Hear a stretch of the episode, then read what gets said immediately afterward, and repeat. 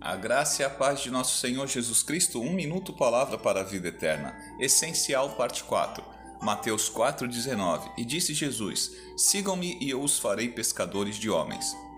Você quer passar o resto da vida vendendo água com açúcar ou quer ter uma chance de mudar o mundo? Steve Jobs tentando convencer John Sculley, CEO da Pepsi Cola, a assumir a Apple. O dono da Apple, hoje uma das maiores empresas de computadores do mundo, desse modo chamava alguém com potencial para desenvolver uma função primordial em seu plano.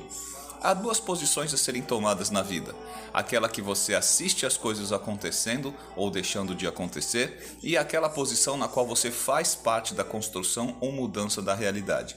O Senhor Jesus nos convidou a orar, a fazer discípulos, a pregar o Evangelho por onde quer que andemos, a ajudarmos-nos uns aos outros.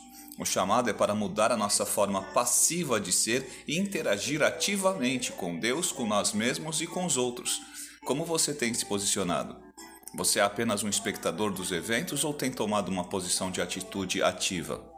Ele procura alguém como você, com potencial para desenvolver uma função primordial em seu plano, em seu reino.